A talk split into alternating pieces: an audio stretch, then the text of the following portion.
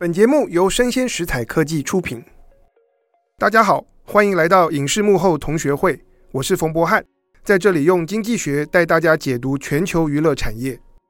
今天我要跟大家聊一个很多人都关心的课题，那就是电影票房或是一部电视剧会不会红，在事前到底有没有办法预测啊？或者我们要谈一个更一般性的问题，也就是爆款有没有办法预测？在文化内容产业耕耘的人都知道，不管你做的是小说、电影、剧集、游戏还是音乐，利润常常都不成比例的来自少数或者偶然出现的爆款作品。然后这些爆款所带来的大量营收，可以弥补其他多数失败作品的投资。不过在这里，我们需要追问：为什么那么多专业的小说编辑、电影制片或者是艺人的经纪人？有些人可以说是身经百战、经验丰富，却仍然常常会看走眼。他们很难判断手上究竟是哪一本书稿、哪一部剧本会中市场。为什么产业中会一再出现那些一开始不被看好的爆款，像是《星际大战》《哈利波特》《披头四》，然后相反的，有很多备受期待或者投资人、制作公司挹注重金的作品，最后却扑街、血本无归？那有一个很知名的作家，后来也变成编剧，他就是《虎豹小霸王》的编剧威廉·戈德曼。他在一九八三年的一本书里面谈到一句名言，他劈头就说：“在好莱坞，nobody knows anything。”翻成中文叫做“我们什么都不懂”。这个是指什么？这个是指在事前，当我们策划一部新的作品的时候，对于这部作品最后到底会不会成功？不管我们多么有经验，都一无所知，我们什么都不懂。但怎么会这样呢？当然，也可能是一个原因，就是这些所谓业界的专家，这些制片，他们可能也没什么了不起，并不像他们自以为的那么厉害。不过，如果我们进一步思考，会不会有另一种可能性，就是想要在事前去准确预测销售量、票房等等，根本就是一件不可能的任务呢？不管你知道多少。掌握了多少的数据，有没有可能要预测票房表现这件事，在本质上它是没有办法做到的。就像在量子物理里面，大家提过一个叫做不确定原理一样。很多人传统上的看法是，想要预测哪一部电影会取得票房上的成功，那很简单啊，我们就去看看那些看电影的人都喜欢什么，他们有怎么样的偏好。当然，在台湾可能就是一个十万人或者几十万人的偏好，在美国可以是一个几百万人的偏好。我们设法去观察、了解他们的喜好就好了。从这个论点出发，就很多专家觉得，那我们也可以去分析过去的成功作品，拆解一下里面有哪些元素讨观众喜欢，然后在我们策划新的作品、找新的电影剧本的时候，我们就设法去复制那些元素。或者是把那些吸引人的成功的元素一一放进去，或者时至今日，也有很多的数据专家觉得，他们可以上网去看这些乐听大众在网络上的行为，在社群网站上的讨论，聚焦在哪些事情，透过这样来判断每个人都喜欢什么，期待什么样的作品，然后我们往那个方向去创作就对了。事实上啊，从以前到现在，在产业里面，很多人。的确就是这样做。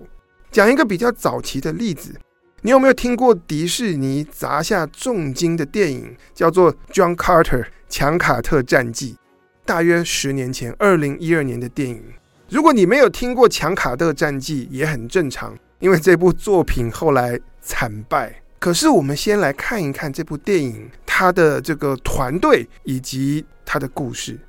强卡特战记》的导演呢？是皮克斯的几部电影，包括《虫虫危机》《海底总动员》和《瓦力》的导演，这几部个个都是大赚钱的电影啊。所以，这位导演在接任《强卡特战记》的时候，他已经是一个这个不败之身啊，记录非常的辉煌。然后，《强卡特战记》最后这部电影让迪士尼净赔了超过两亿美金，迪士尼片场的总裁因此下台。我们看到这么多制片、这么多作品前仆后继的失败，就表示，要不然啊，是这些制片他们没有彻底去了解过去的作品为什么大卖、为什么成功，又或者是有可能是观众的偏好其实不断的在改变，以至于这些制片们他最后没有办法捕捉到千变万化的观众品味。不过，这样的论点啊，在背后其实有一个隐藏的假设，而且这个假设非常的关键。那就是当你在做选择的时候，决定要看哪一部电影，根据自己的偏好独立做决定。所以你去了解这些电影在演些什么，然后你了解你自己喜欢什么、不喜欢什么，然后就做决定，不受旁人的影响，也不受网络上面各种网友意见的影响。但事实上，要做到这样，有可能吗？我们可以回顾一下自己的行为。其实，在娱乐上面，我们很少很少是自己独立做决定。你想想看，有多少时候你是陪女朋友或男朋友一起去看电影，或者是跟着家人一起去看电影，然后你需要去配合他们的喜好，或者还有多少时候你会先上脸书、Instagram 看看其他看过电影的人有什么反应。然后这个脸书上面的赞，啊，朋友透过 LINE 传给你的推荐，对你会不会产生影响呢？会不会让你一开始对于要不要去看某一部电影原本的看法发生改变？如果一部电影在上映之后票房就一直往前冲冲冲，社群上有很多人讨论，会不会让你更加好奇？又或者如果你觉得应该是一部很棒的电影，结果票房惨淡，你身边的人都不关心，这样会不会影响到你去看电影的意愿？或者你看了以后，你也不太敢跟别人说。事实是啊，在娱乐上的选择，一般人就是我们一般人，常常并不知道我们真的想要什么。很多时候，娱乐的选择不是我自己去经历那个最好的选项，去挑选我最爱看的这个电影或者是剧集。娱乐的选择常常是我们跟别人同乐，去经历其他人我认识的或不认识的人。也在经历过的那些体验，娱乐的本身可能就包含了共享和分享的特质。这里的共享可以是跟家人朋友一起看电影，或者你去看家人朋友也看过，大家都在讨论的电影，又或者你去看网络上很多你不认识的人都看过，然后大家七嘴八舌的这些电影。这个倾向是人性。毕竟人是社群动物，很多的娱乐如果少掉了其他人，这个乐趣啊会降低很多。你想想看，如果你去看一场棒球比赛，场边的观众稀稀落落，或者是你去参加一场演唱会，观众席空空荡荡，你会是什么样的感觉？有一次我去看一场脱口秀的现场表演，台下就只有两名观众，然后到了下半场，另外一名观众就蒸发了，不知道去哪里。我当然可以美其名说那一天是我包场啊，那个脱口秀演员就对我一个人说，但其实啊，自己坐在台下是有点压力的。我如果要笑，整个空间里就只有我的笑声，那种感觉和全场的观众大家跟你一起笑，其实是截然不同的。所以后来我要买脱口秀的票，我都会事先打听一下售票状况。总之，人对娱乐的选择啊，是会受到其他人所影响，或者我们每一个人的选择会彼此互相影响。而这个特性会带来一些意料之外的后果，会影响到整个娱乐产业的运作。比方说，如果每个人不是根据自己个人的喜好来决定看什么电影，而是会因为其他人都喜欢一部片而跑过去看，那么这个时候要预测票房就不只是难，而是根本就没办法预测。这个论点是我等一下要跟大家细究的。我们光知道每个人的观影品味是不够，因为很多时候大家根本不是根据自己的喜好来选片，而是每一个人大家在猜或者在判断那些所谓的其他人，他们究竟爱看什么、想看什么、正在看什么。别的不说，我们来做一个思想实验：如果多数人啊都会想要去看其他人在看的东西，那会发生什么事？比方说，如果某一部电影刚上映的时候，它可以引起比同档其他的电影多一点点的回响，更好一点点的票房，哪怕只是比别人好一点点而已，它就可以吸引更多人去看。因为有更多人相信说啊，这是比较多人在看，然后更多的人去看，就会延续它的票房和讨论的热度。所以从这个推论出发，有可能两部同样精彩的电影，只是因为一开始它上映的前几天引起的关注产生了些微的差距。然后这个差距就像滚雪球一样，越滚越大，最后造成了彼此票房好坏的截然不同。这个现象呢，叫做累积优势 （cumulative advantage），也就是强者越强，富者越富。一开始微小的领先，有可能滚动成大的差距。然后你想哦，两部片一开始得到的关注不同，当然它有可能反映了品质、故事的精彩度等等不一样。但也很有可能是因为运气或者任何随机的因素造成的。比方说，两部片正好采取了不同的行销策略，正好一个有效，一个没效。又或者说，某一部片它本来邀请了一个大馆的 KOL 去帮忙推荐，结果呢，这 KOL 他最后没推荐，只是因为他受邀去试映会的路上遇到交通事故，最后没有赶上。那他来不及在第一个礼拜就发表推荐、发表影评。反正人生嘛，如果我们继续的推论下去，我们会发现，我们不停不停的让好看程度差不多的两部片，让历史不停的倒带，然后两部片重新来过，重新来过，会不会每一次的重来，每一次的倒带，都会因为各种随机的缘故，造成最后大卖的电影不一样？让我用另外一个方式来问：如果存在平行宇宙？会不会在我们这个宇宙当中，比方说这个当红、全球当红的乐团 BTS 防弹少年团红遍全球，然后在另外一个宇宙当中，因为种种的原因，他们就没红，就只是一个平平淡淡的乐团。除了韩国，我们大家都没有听过。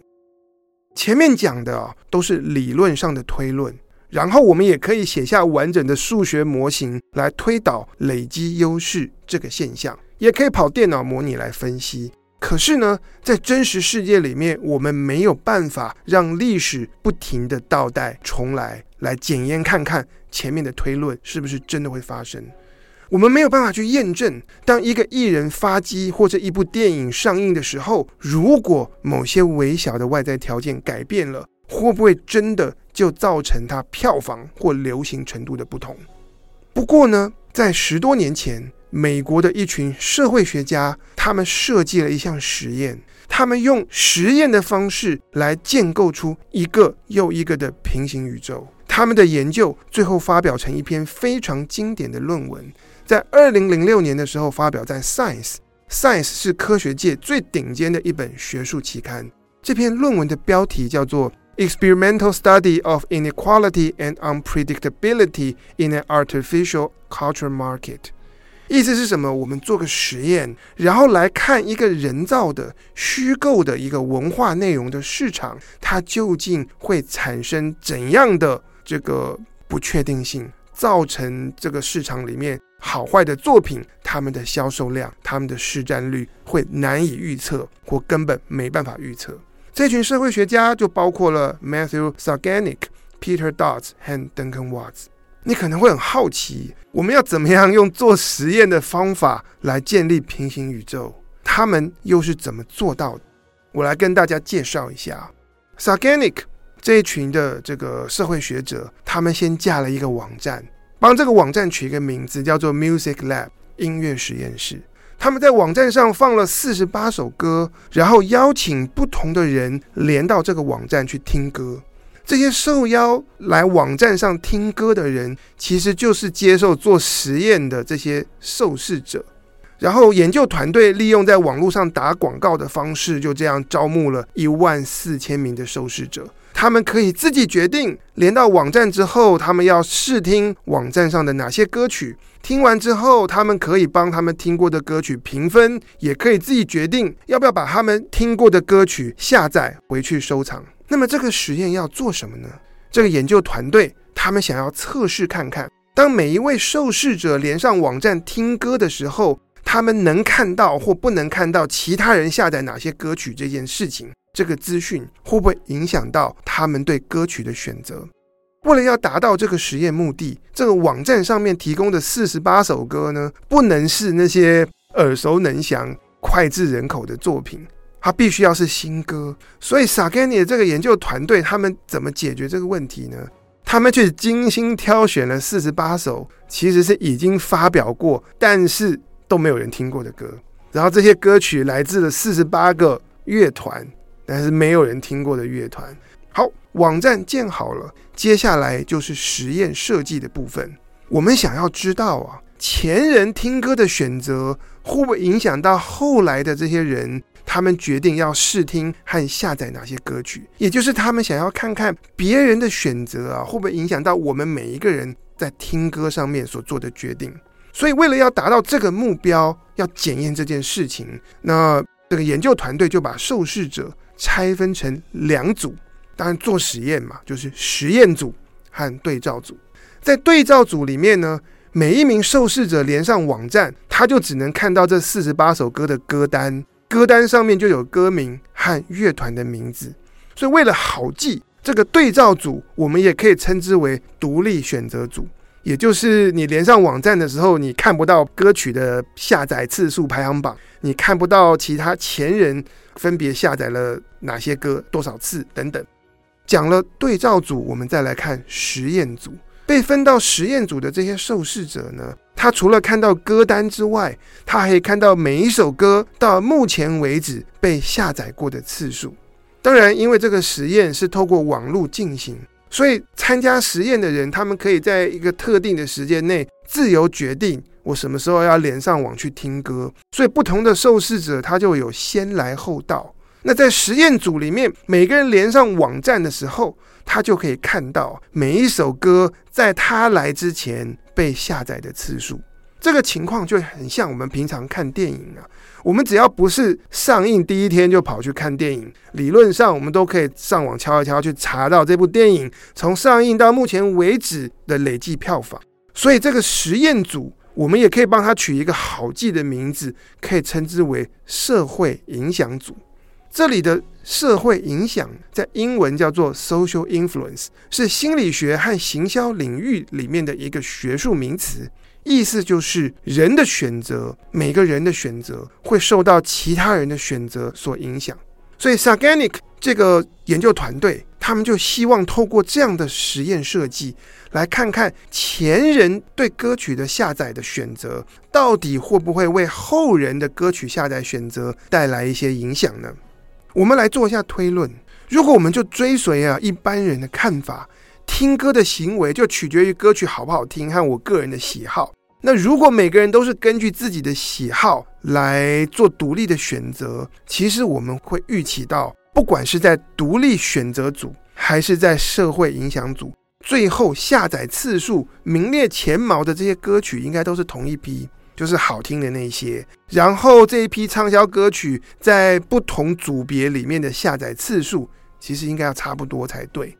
不过呢，实验的结果完全不是这样。就在这社会影响组当中，我们看到哦，那些受欢迎的歌曲它变得更受欢迎，下载次数是更多；冷门的歌曲变得更冷门，下载次数是更少。意思就是说，和独立选择的那个对照组相比，在社会影响组当中，歌曲下载次数的分布变得更极端了，多的更多，少的更少。好，重点来了。不过，他们这个实验啊，最厉害的地方，并不只是他们区分了实验组和对照组，所有的实验都需要做这样的分别嘛。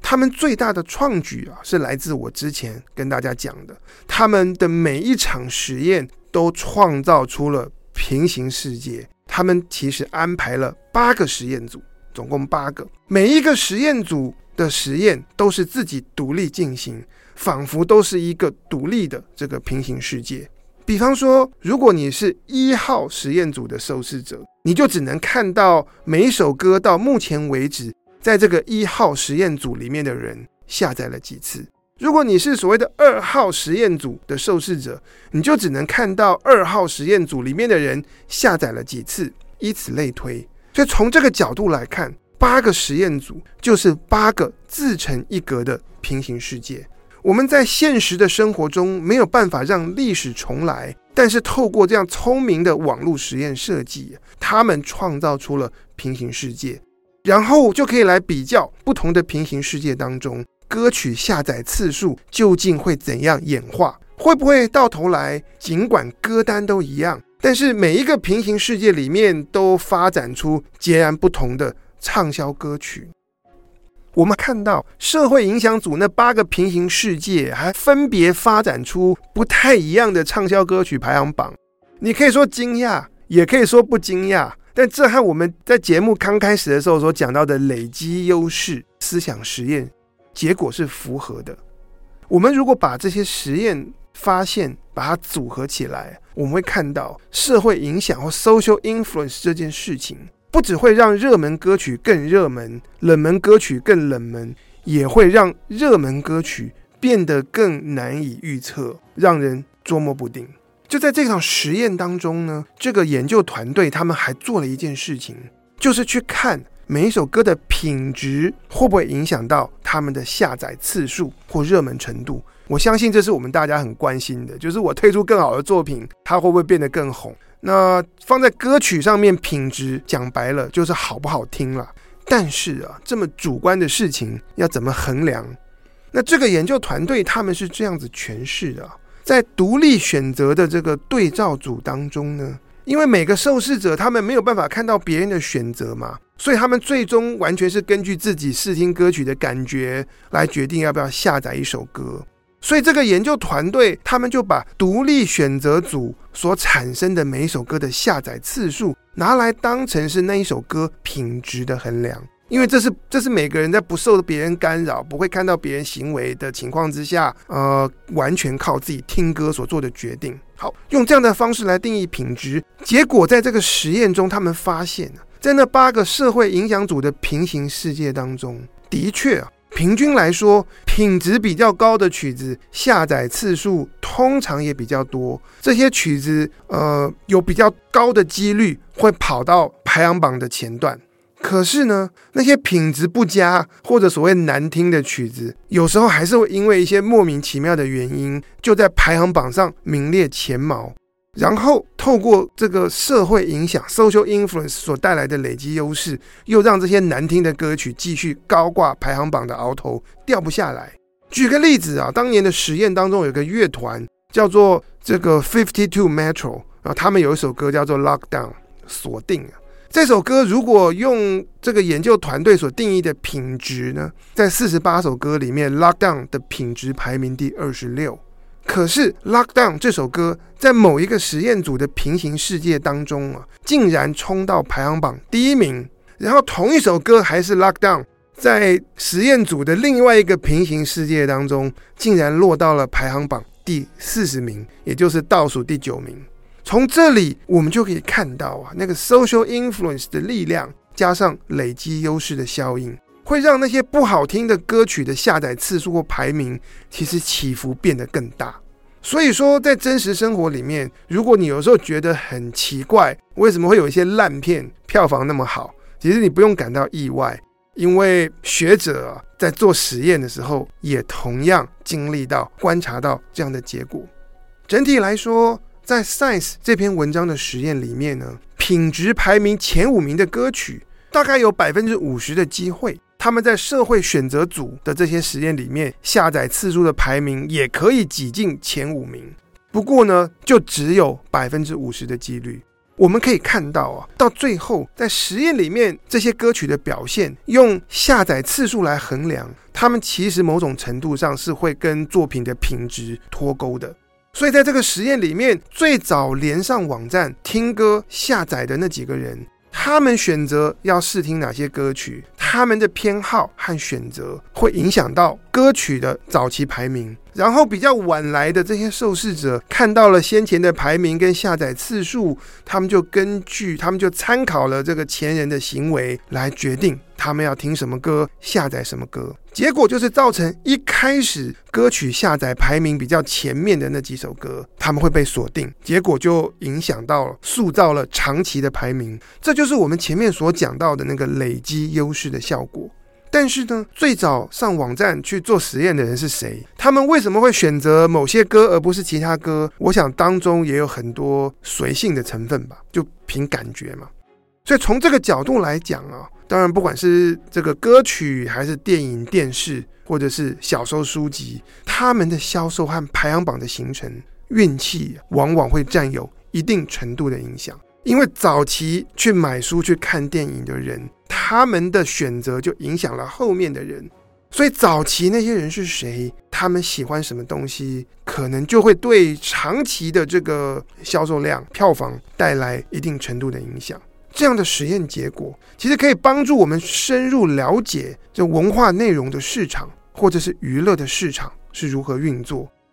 我们往往会觉得啊，歌曲、书籍或影视作品变得热门，是因为他们比较好，或者是。创作团队他们就推出了市场想要的作品，但是根据 Science 这篇文章，我们现在知道观众喜欢什么，常常取决于他们认为其他观众会喜欢什么。意思是呢，所谓的市场想要的东西，其实是很敏感的，会随着不同作品他们推出、行销、发行的路径而有所改变。我们从过去的销售记录是无法完全破解出消费者真正的偏好，我们也很难预测未来的市场。在很久以前啊，有一位英国作家写了一本书爆红，这本书是关于标点符号的应用。没有人想到关于标点符号的书会大卖，然后就有记者跑去问这位作家啊：“你的书为什么畅销？”这位作家回答说：“我的书畅销是因为有很多人买。”你可能觉得这句话是废话，那当年大家也觉得这位作家的回答有点无厘头，答了等于没有答。可是如果我们能够搞懂啊，刚才 Science 这篇文章所要讲的重点，我们能够理解这个社会影响 （social influence） 的机制，大概我们就会觉得这位作家的答案真的是一针见血。对。就因为大家都预期很多人会去买这本书，觉得它很流行，觉得它很潮，所以大家都去买了。所以话说回来，从小到大，我们也可能莫名其妙的买过很多这样的书，然后就觉得说这样的书这个很流行，不明所以，不明觉厉，我们就买。那我们会买书是因为看到其他人也买，或者我们认为其他人也会去买，所以我们也去买。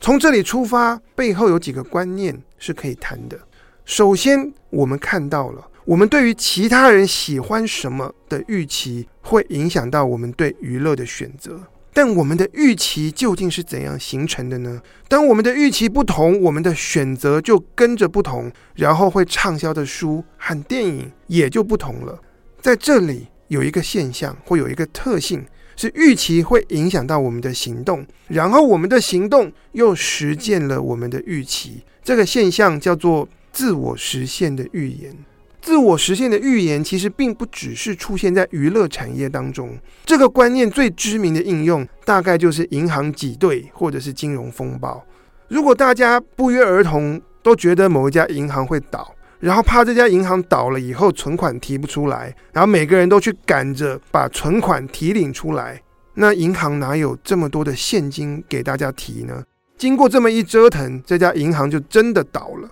就算他原本体质健全，没有财务危机，也撑不下去。所以民众的预期心理改变了他们的行为，他们的行为又实践兑现了预期。即使一开始这个预期是没有道理的，最后也也变成对，因为预期成真。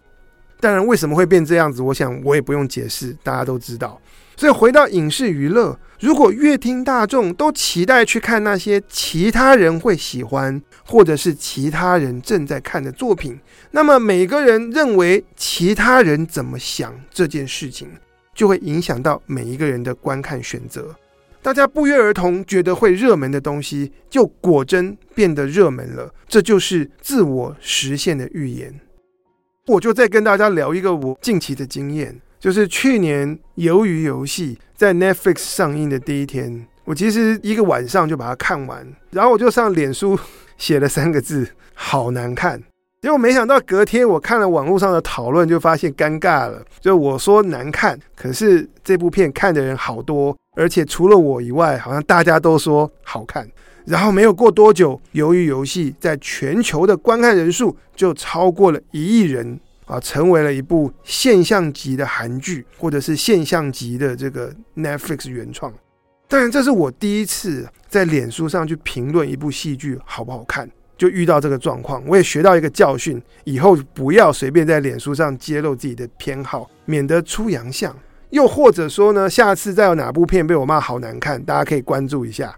我的意思是呢，鱿鱼游戏的旋风就这样烧起来了，大家都在看，然后一直等到热潮慢慢的消退，又有其他精彩的韩剧窜起，像是《地狱公使》啊，《宁静海》啊，然后我才发现，哎，我不孤单，慢慢有不同的朋友跟我说，他们也不是真的那么爱看鱿鱼游戏。大家不要误会我的意思啊。鱿鱼游戏其实是一部制作精良的剧集，我觉得它有很棒的剧本，然后呢，演员的演技超棒，又结合了童玩的元素，碰触探讨一些社会议题，还有很强大的行销。但是这些并不等于全世界真的有一亿人是那么喜欢它。但是大家都会对现象级的东西感到好奇，大家都会想去看看其他人都在看的戏剧长什么样子。别的不说，也可以增加我跟朋友聊天的谈资，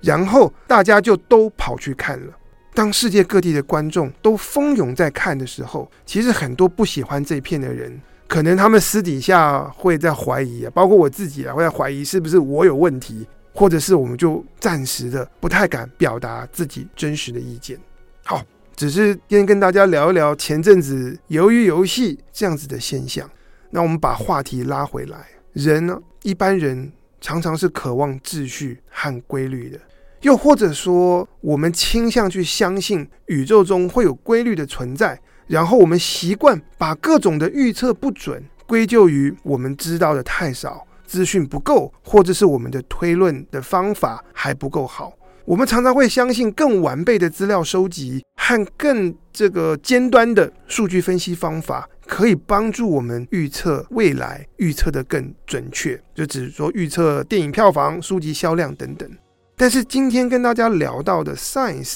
两千零六年这篇文章，它其实提供了一个全新的视角，很有可能预测不准这件事情根本不是谁的错。而是在娱乐的领域，人与人的选择会互相影响或联动，造成了作品热不热门这件事本身就充满了随机性。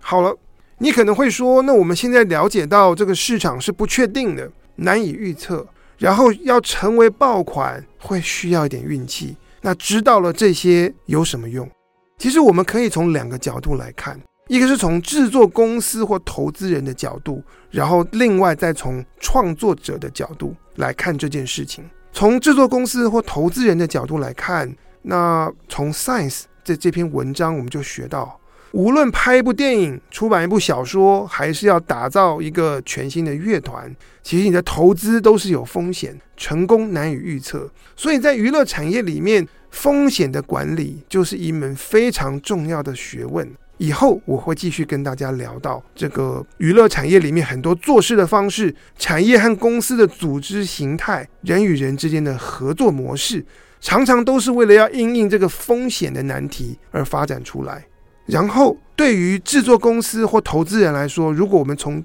更积极的角度来看呢，我们在操作和行销任何文化内容作品的时候，我们其实可以顺水推舟的去思考该怎么样做。让作品在早期就能够取得到小幅的领先，然后善用社会影响 （social influence） 的力量，去滚动出它的累积优势，创造出长期啊票房或者是销售量上面的这个巨大的领先。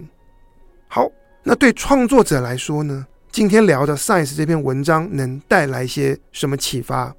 你说你是写小说的，写剧本的？或者你是导演，或者你有创作词曲和演唱的天分，那么从 Science 这篇文章当中，我们能学到的是，你在创作上尽力而为，但是谦卑面对市场就好。因为要成为爆款呢，或要成为那个爆红的明星，他需要天赋加上大量的努力，然后还需要运气。就早期作品推出来的时候，你的境遇、你遇到的状况会带来长期的影响。不过呢，从 Science 的实验当中，我们其实可以看到，好品质啊，终究不会被埋没。一个好的作品要取得一个还 OK，或者是高过平均的这个表现，其实是是会做到的。所以我不知道能不能这样讲啊，市场的运作还是有它的公平正义存在。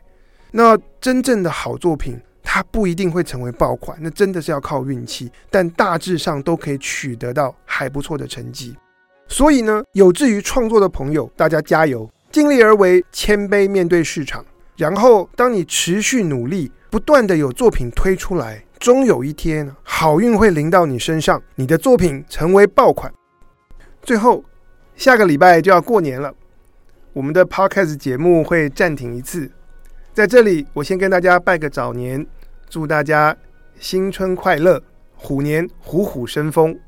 以上就是今天要跟大家分享的内容，希望你喜欢，请订阅追踪并给我五颗星。我是冯博翰，影视幕后同学会，我们下次见。